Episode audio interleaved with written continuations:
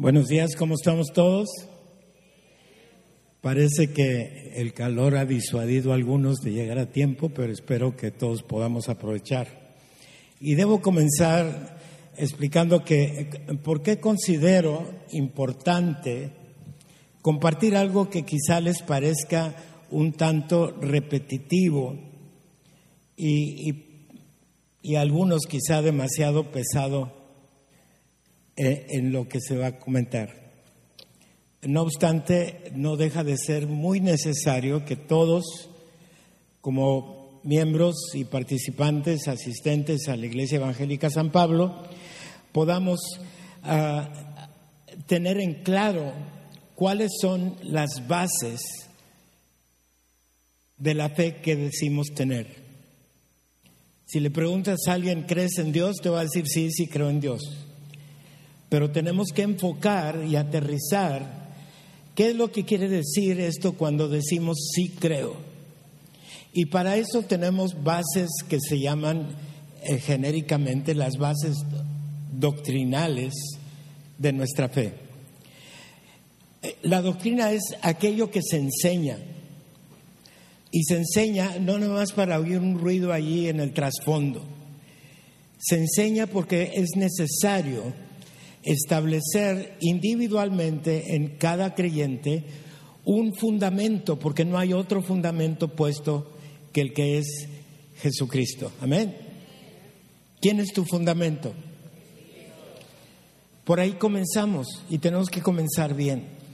Ahora, la, confesión de fe, o sea, el resumen de doctrinas que la Iglesia Evangélica San Pablo predica y enseña y comunica y, da a conocer a cuantos lo quieran conocer, se estableció como base de una doctrina sana desde el mes de abril de 1985. Uh, un poco más de un año después de que quedamos como congregación autónoma, era necesario definir qué como congregación autónoma es lo que vamos a creer, qué es lo que vamos a enseñar. ¿Qué es lo que vamos a comunicar? Bueno, todas estas cosas son, eh, están ahí en la confesión de fe. Nada más que la confesión de fe es un poco técnica y es muy larga, consta con 30 capítulos, imagínense, y no todo mundo puede leer después de la primera página, y son muchas páginas. Entonces conviene de vez en cuando escuchar a voz viva ¿Qué es esto que decimos que creemos? ¿Cuántos de ustedes se acuerdan del credo de los apóstoles? ¿Dónde estuvieron toda su juventud y niñez? De seguro que allá se los enseñaron. Bueno, es el mismo en esencia que tenemos nosotros. ¿Por qué? Porque lo que dice el credo básicamente es un resumen de lo que ahora nosotros enseñamos. Pero el, credo en sí es demasiado escueto, gracias. Entonces lo que necesitamos es establecer esa base firme, qué es lo que creemos, por qué lo creemos, en qué nos basamos para decir lo que creemos. Y cabe decir que muchos consideran más importantes las experiencias emocionales que se producen cuando uno llega a conocer al Señor Jesús. Y cada uno de nosotros seguramente cuando llegó ese momento en donde entregamos nuestra vida a Cristo, tuvimos una experiencia emocional. Pero las emociones van y vienen. Y por eso necesito enfatizar, a, que, a pesar de que las emociones tienen su lugar, la fe cristiana dista mucho de ser una fe árida o una fe fría pero es una fe conocedora. ¿Sí? ¿Conoces lo que crees en verdad?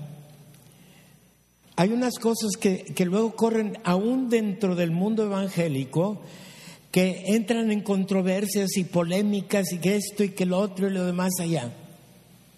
Y nuestra única fuente de fe y de doctrina es la palabra de Dios. ¿Estamos de acuerdo? ¿Cuál es nuestra única fuente de fe y de doctrina?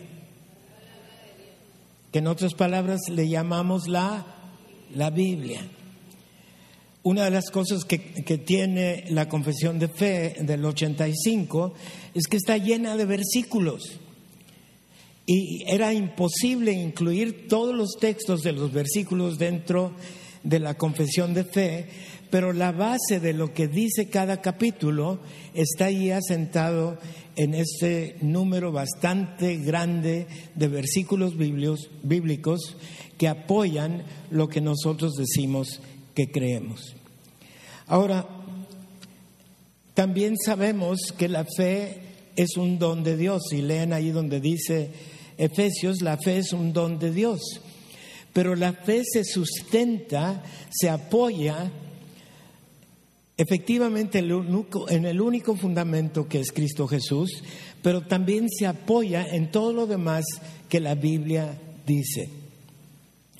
Porque la fe va más allá de simplemente creer que Jesús existió, va más allá de creer que vivió y que en algún momento murió, y muchos ahí se atoran y hasta tienen un crucifijo ahí colgado en su casa. Pero la fe va mucho más allá. Cuando hablamos del Evangelio decimos que la palabra Evangelio quiere decir las buenas nuevas. Bueno, las buenas nuevas no se limiten al plan de salvación. Ese es el puro principio. Las buenas nuevas son las que conciernen a ti y a mí, más que nada desde el momento que entregamos nuestra vida a Jesús hasta el momento que estamos con Él en gloria. Amén. Esas son las buenas nuevas del Evangelio. Y por eso tenemos que estarlas oyendo repetidas veces. Tenemos que estarlas repasando, tenemos que estarlas recordando, tenemos que estarlas internalizando, porque luego decimos algo y, como que se lo aplicamos a doña Chonita, pero no me lo aplico yo. Bueno, aquí es para aplicárselo individualmente, cada quien. Y la acción del Espíritu Santo, al dar la fe, no puede ser aparte de la evidencia. La evidencia de la fe, o sea, lo que comprueba nuestra fe, está allí en la palabra de Dios, está allí en la Biblia. Entonces tenemos que conocer la Biblia para poder saber con más exactitud qué es lo que en sí creemos. Y es muy importante porque mencionaba que en el mundo cristiano, en el mundo evangélico inclusive, y, puedo, no necesito irme muy lejos, aquí mismo en Tijuana, van a hablar con un hermano y te va a exponer algo. Y van a hablar con otro, miren, hay hermanos que cuando se juntan se ponen a pelear, porque no se ponen de acuerdo. Bueno, no nos vamos a poner de acuerdo uno con el otro, pero lo que tenemos que hacer es ponernos de acuerdo con lo que la Biblia dice. Y la Biblia no cambia. Y por eso es conveniente saber cuál versión estás leyendo. No vayan a leer la de los testigos de Jehová porque entonces es otra cosa. Y nada sirve saber que la Biblia es confiable, que es la fuente de fe y de doctrina, si no la leemos. Entonces, no como regla, no como una ley, no como una obligación de que si, me acuerdo cuando yo era chamaco, la maestra de escuela dominical nos decía, para aprobar mi clase tienen que leer 50 capítulos de la Biblia cada semana. Yo creo que nunca, bueno, leíamos en la casa y con mi mamá, etcétera, pero yo solo leer 50 capítulos, jamás. Pero cuando llegaba a la clase nos preguntaban, ¿cuántos leíste? Yo 100, yo 75, yo 60. El problema es que nunca nos preguntaban, y bueno, ¿y qué aprendieron? Porque no nada más es leer, no nada más es oír, es aplicarla. Y, y es también necesario ponerle un nombre a lo que decimos creer. a todo lo que vamos a decir. Y el nombre no siempre lo van a encontrar en la Biblia como nombre, como sustantivo. Y les voy a dar un ejemplo. La palabra Trinidad no la van a encontrar en la Biblia. Pero en la Biblia tenemos mucha evidencia de que es Dios Padre, Hijo y Espíritu Santo, un solo Dios verdadero, eterno, con todos los atributos que debemos conocerle. Porque luego van a encontrar, no, la palabra Trinidad no existe, es una, es una herejía. No, no es una herejía, es una verdad bíblica. Que no use la Biblia ese nombre en particular no anula todos los conceptos que la Biblia da a conocer. Entonces, no solamente es aprender el vocabulario, aprender a entender lo que está diciendo, sino también aplicar el concepto a lo que decimos creer. Ah, una de las cosas que, que tenemos que aprender entre esas palabras que a veces no son palabras bíblicas, pero que obedecen un concepto bíblico. Y es muy importante no tenerle miedo a esas palabras que, que suenan muy técnicas o muy rimbombantes o no sé, muy sofisticadas. Y una de esas palabras es la palabra, di conmigo, apologética.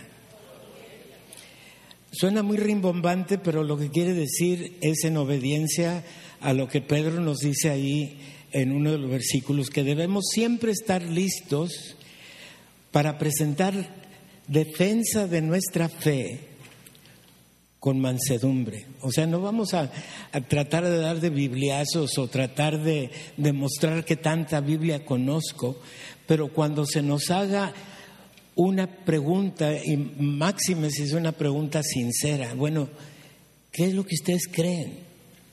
¿Están listos para responder? ¿Saben qué decir? ¿Pueden discernir el tipo de persona que les está haciendo la pregunta para tener la respuesta adecuada? Miren, una persona atea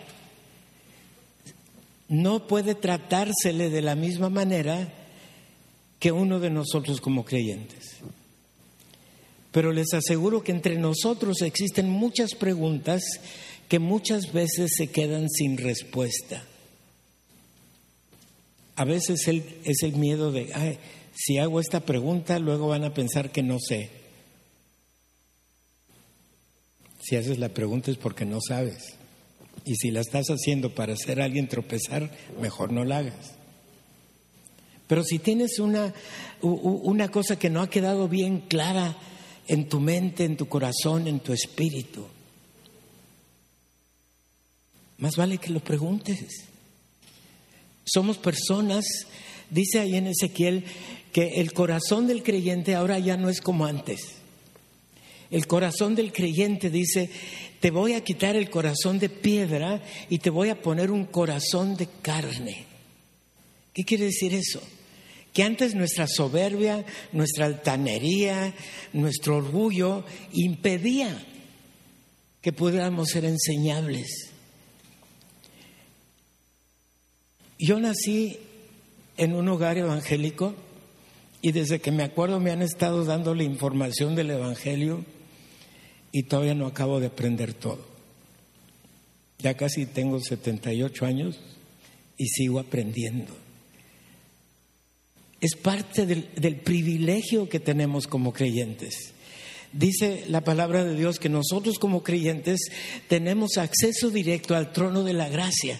Y si te da miedo preguntarle a uno de nosotros algo que dudas, pues pregúntaselo a Dios porque puedes entrar confiadamente ante Él para recibir el oportuno socorro, la respuesta de esa pregunta que hasta ahorita no has tenido explicación. A veces hay pasajes difíciles en la Biblia a veces hay circunstancias que, que son especiales y que a lo mejor la manera en que nos han explicado anteriormente cómo se aplican estos principios no es del todo adecuado para el momento que estás viviendo. Es el mismo principio, es el mismo concepto, a lo mejor es el mismo pasaje bíblico, pero Dios te quiere hablar a ti en forma particular, personal, y quiere responder a tus necesidades, a tus preguntas, a tus incertidumbres, a tus anhelos. Por eso es Dios. Y por eso el Espíritu Santo vive ya desde el momento que creíste, vive en tu corazón. Y a donde tú vayas, a las horas que estés, siempre está listo para responderte. ¿Lo sabías? No necesitas venir al culto para tener las respuestas. Las tienes siete días a la semana, 24 horas al día. Aunque te despiertes a las dos de la mañana, le puedes decir, Señor, yo sé que tú no estás durmiendo, así es que dame la respuesta para poderme volver a dormir. ¿No les ha pasado? ¿Verdad que sí? ¿Y se las da? Claro que sí. Porque Dios está ahí Dios está en ti y Dios quiere escucharte, pero quiere escucharte con un corazón tierno, un corazón de carne, un corazón enseñable. No por lo que oíste en el mundo, no por lo que oíste en la escuela, no por lo que oíste en la televisión, por lo que el mismo Espíritu Santo aplica la palabra de Dios en tu vida. Dios existe. Es lo primero que tienes que estar convencido. Aunque no te parezca, aunque hayas oído lo contrario, aunque no te haya hablado en voz audible o en voz interna, Dios existe. Y Dios quiere una relación personal contigo. Pero te tienes que bajar de tu pedestal te tienes que bajar de tu soberbia, te tienes que bajar de tus conceptos preconcebidos y con un corazón de carne decirle a Dios, aquí estoy, háblame. ¿Puedes atreverte a cerrar tus ojos un momento y decirle eso? Señor, aquí estoy. Háblame.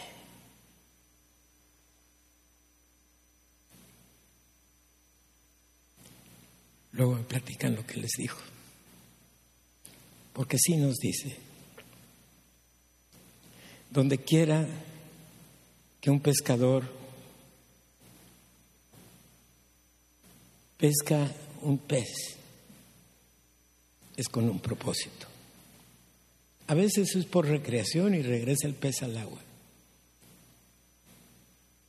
Pero en el momento que tú te dejes pescar por Dios,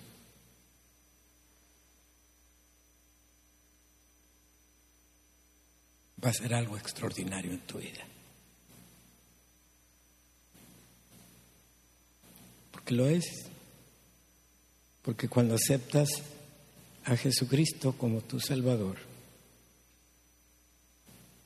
has implicado una convicción viva de que no solamente Dios existe, sino que vive en ti. El Señor Jesús dijo en su palabra, hablando con los discípulos, que Él y su Padre iban a venir a ser morada en nosotros. Y el Padre, el Hijo y el Espíritu Santo viene a vivir en ti en el momento que tú abres tu corazón. No me pidas que te lo explique cómo, porque Dios no deja de ser Dios. El Hijo no deja de estar sentado a la diestra del Padre intercediendo por nosotros, pero al mismo tiempo vive en ti, dentro de ti. Y cuando quieras, puedes hablar con Él. Cuando tengas la necesidad y la aceptes como necesidad está listo para responder.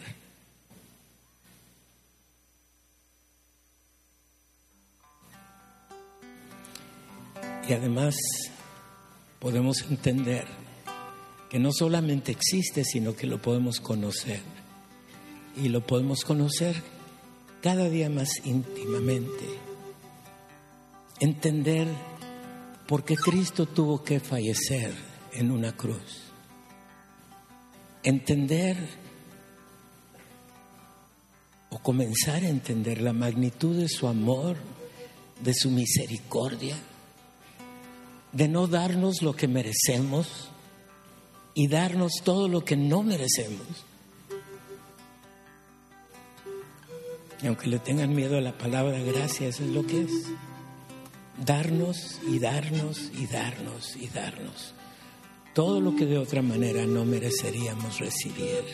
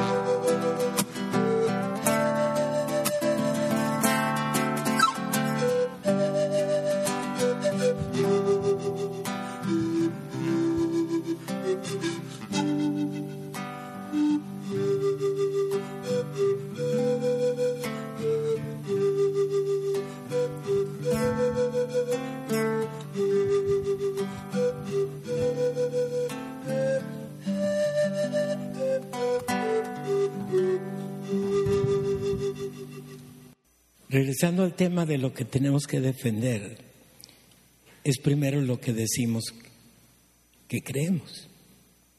Porque ¿qué vas a defender si no conoces lo que estás defendiendo? Si no lo puedes explicar, si no lo puedes poner en palabras. Quizá no, no, no es necesario convertirte en un teólogo, que es otra de las palabrotas, ¿verdad?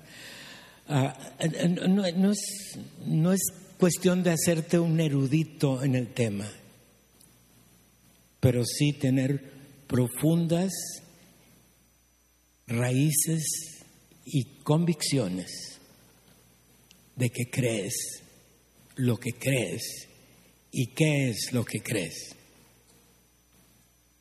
Decía Pablo en uno de los pasajes, porque yo sé en quién he creído. ¿Tú lo puedes decir? Dilo conmigo. Yo sé en quién he creído. Ahora lo que tenemos que aprender, porque muchas veces se nos olvida, no nada más en quién has creído, sino cuáles son todos los beneficios que Él te ha dado desde el momento que comenzaste a creer y que te los sigue dando y te los sigue dando y los sigue dando y te los va a seguir dando y los vas a ir aprovechando, los vas a ir entendiendo, los vas a ir disfrutando cuando bajes las defensas de tu soberbia o de tu orgullo y le digas, no sé, pero tú enséñame. No sé, pero tú explícame. No, no entiendo del todo, pero te creo y, quiero disfrutarlo. Porque te tengo una noticia. Uno de los principios bíblicos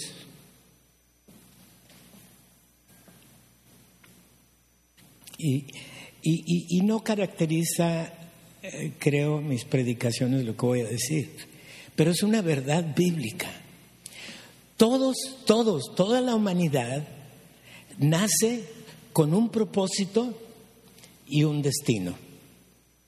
Di conmigo, propósito y destino. El creyente tiene una oportunidad mayor de poder descubrir cuál es el propósito verdadero de su vida. No siempre es lo que te imaginas, pero existe un propósito para ti. Y al mismo tiempo, todos nacemos con un destino. Y ahí es donde tu libre albedrío va a definir. Porque ahí en Juan 3:18 dice, el que cree no es condenado, pero el que no cree ya es condenado porque no creyó. Así es que hay dos destinos posibles. Uno el que Dios quiere para ti. Y si tú no escoges ese, automáticamente estás escogiendo el otro. No hay más, no te puedes quedar a medias.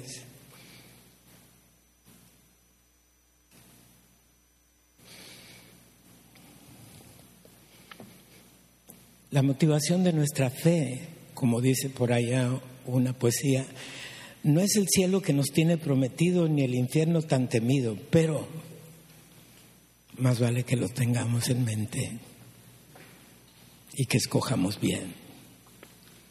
Porque cuando dice el que cree, lo único que pide es que creas en el Hijo unigénito de Dios. Después Él se encargará de explicarte todo lo demás. Y cuando haces eso, viene otra promesa que encontramos en Filipenses 1.6 que dice que el que comenzó en ti la buena obra, la va a terminar en el día de Jesucristo. O sea, no te va a dejar a medias, no porque te respingaste o porque te pusiste medio soberbio a la mitad del camino te va a abandonar. El que comenzó en ti la buena obra, la va a terminar. Amén. Y mejor, como le digo a los varones, pues ábrete de pechito y que entre con todo lo que quiera. Y aunque te duela, pero va a ser para el bien. Porque además lo va a hacer. Mejor facilítale a la entrada para que te vaya un poco mejor la cosa y que puedas disfrutar de tu vida, no hasta el final cuando le haya terminado la obra que comenzó, sino desde hoy. Porque la vida de transformación es para toda la vida del creyente. Ahora no voy a entrar en la explicación de eso, pero tienes que entender que esto de la apologética, la defensa de nuestra fe, aparte de ser una defensa, o, inclusive dicen que hay una apologética negativa, en, la que está dada para poder eh, confrontar y, refutar el problema del mal, de la maldad, identificar lo que es, cómo es, cómo es, cómo se percibe y cómo se evita. Y también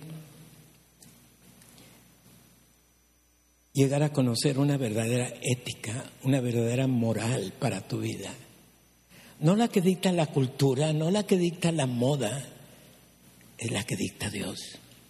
Porque te puedo decir por experiencia, uno puede buscar por todos lados, pero la única respuesta que a final de cuentas va a llegar a satisfacer tu necesidad es la respuesta que Dios te dé. El mundo te puede ofrecer muchas cosas, muchas alternativas. Hasta le llaman la teología natural. Pero quiero decirte que la naturaleza no te va a salvar. Porque solo hay un mediador entre Dios y los hombres y ese es Jesucristo. Y Él se ganó el puesto con su sangre. Nadie más lo hizo. Él sí.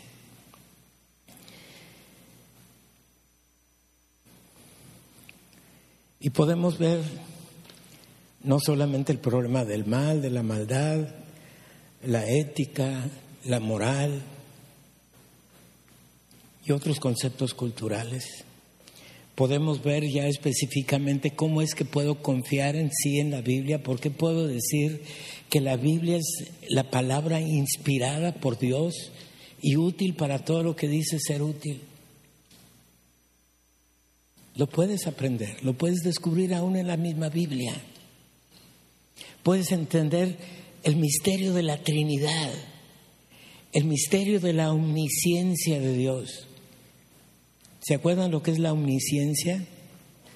Él sabía que tú ibas a estar sentado aquí hoy día. ¿Desde cuándo? Desde la eternidad. ¿Hasta cuándo? Hasta la eternidad, porque Dios además es eterno, no cambia. Él no está para aprender, Él ya sabe todo, hasta lo que estás pensando en este momento. Lo sabe. Y aún así te ama.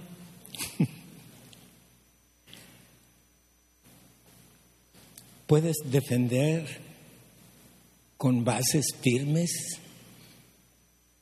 por qué crees que Jesús es Dios. No basta decirles, pues Jesús es Dios. Tienes que saber por qué. ¿Por qué lo puedes decir? ¿En qué te basas?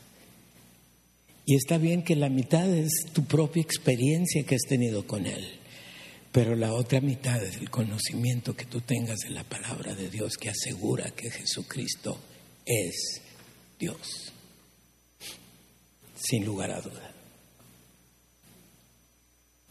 ¿Tienes esa convicción?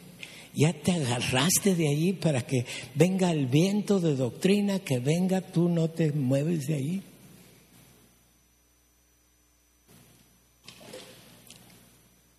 Y otra cosa, ayer en el final del capítulo 8 Romanos dice que ni lo alto, ni lo bajo, ni lo presente, ni lo porvenir, ni esto, ni esto, ni esto, ni esto, ni esto, ni esto, ni esto, ni esto, te podrá apartar del amor de Dios. ¿Lo sabías? Nada te puede apartar de Dios. Y entre la lista de lo que no pueden apartarte de Dios, dice, ni ninguna criatura te podrá apartar del amor de Dios. Y quiero darte la noticia de que tú eres una criatura, así es que ni tú misma te puedes apartar del amor de Dios.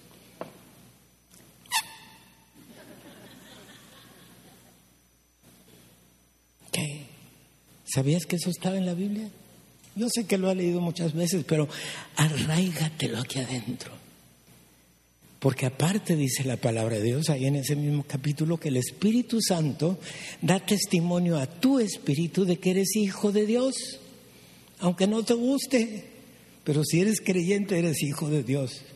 Hermano, en, el Espíritu de Jesucristo, coheredero con Él, recipiente de todos los beneficios que el Hijo va a recibir, los recibes tú.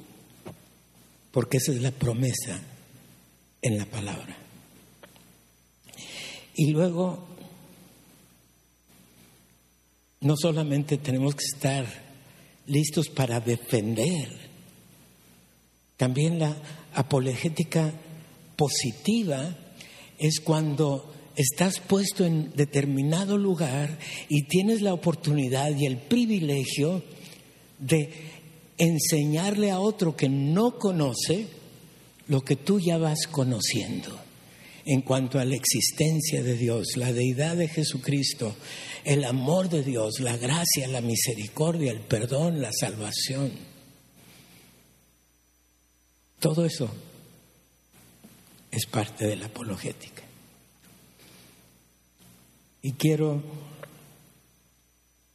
no voy a tomar tiempo de dictárselos porque además no todos tienen con qué escribir y, papel, pero si a alguien le interesa, tengo una serie de muchos versículos que les pueden servir para el inicio de esta gran tarea que se llama el aprendizaje de la defensa de nuestra fe, el aprendizaje de la defensa de mi fe. ¿Te interesa? Bueno, quiero recordarles que ya desde la semana pasada comenzó el Instituto Bíblico, los que se puedan quedar, después comemos y después de la comida tenemos clases del instituto, sí valen para acumulación de créditos en el Instituto Bíblico, las clases que se dan entre semana y en playas, y va a haber oportunidad otras horas. Ah, creo que van a abrir una clase en sábado también para los que no puedan quedarse el domingo o que no puedan ir entre semana ya. Pero el hecho es que aprendas, aprendas, aprendas. Es tu privilegio, es tu derecho, es tu necesidad.